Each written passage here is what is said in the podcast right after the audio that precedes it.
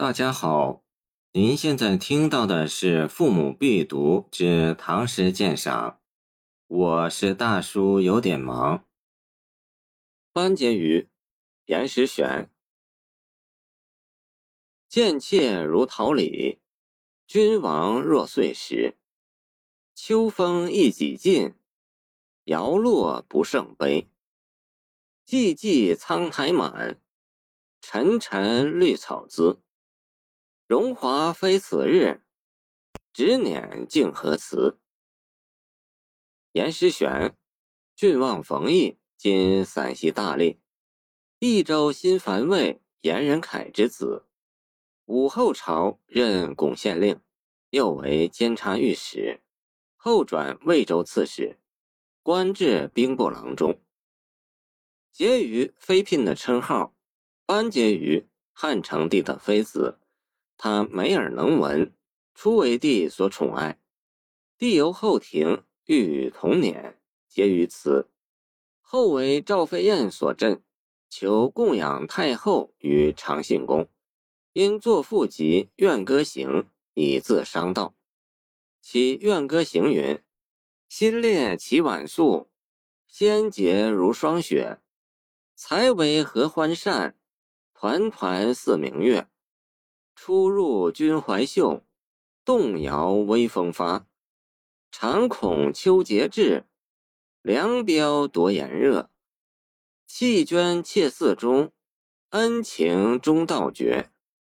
意境凄凉，情调哀婉。后人伤之，为作结余怨，或曰班婕妤。乐府诗集。收集此类诗达二十二首之多，此诗《全唐诗》重出，其作者亦属严师玄，亦属严武。清人沈德潜《唐诗别裁》属严武，但宋人郭茂倩《乐府诗集》已属严师玄，似当从郭说。严师玄，武后时河南巩县令，转魏州刺史。后为兵部郎中，约卒于开元中。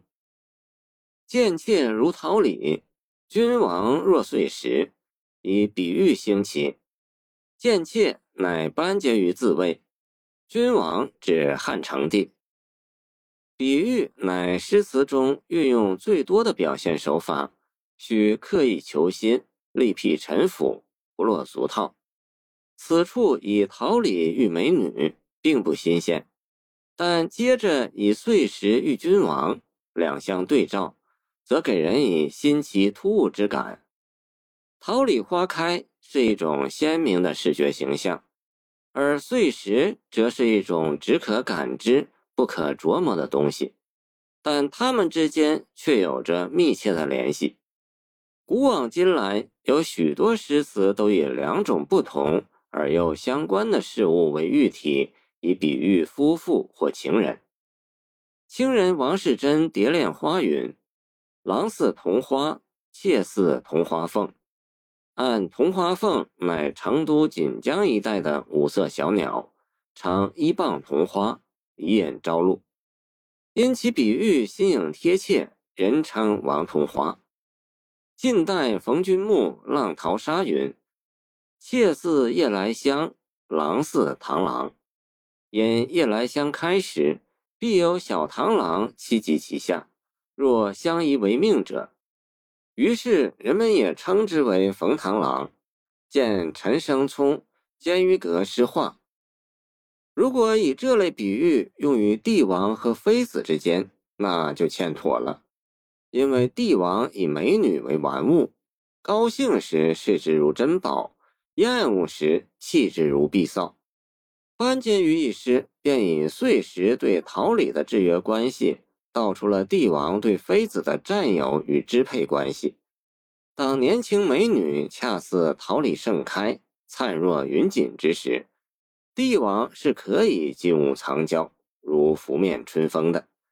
但一朝春尽红颜老，见《红楼梦》《葬花吟》，帝王就会肃杀如秋，冷若冰霜。另寻新欢了。在宫苑诗中，很多都借宫女之口自结命薄或色衰。像这样把宫女的不幸直接归咎于君王的例子并不多见。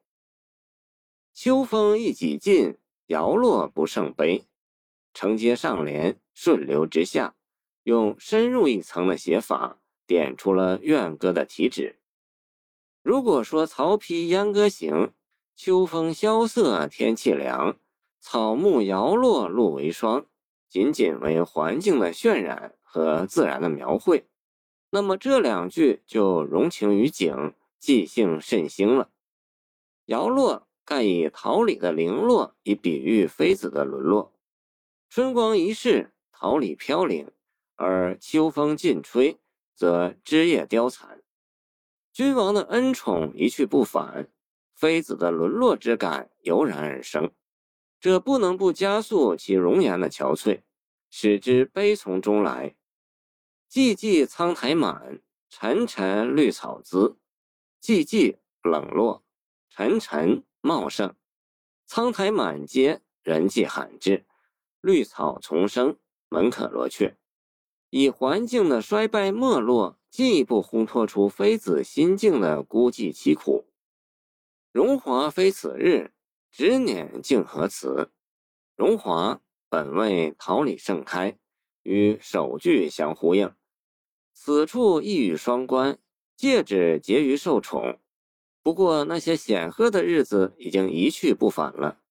敬不当训争，当训并获尽。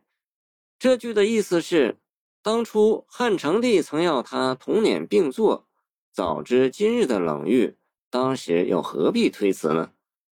梁简文帝怨歌行云：“早知长信别，不必后援于。”表达了类似的意思。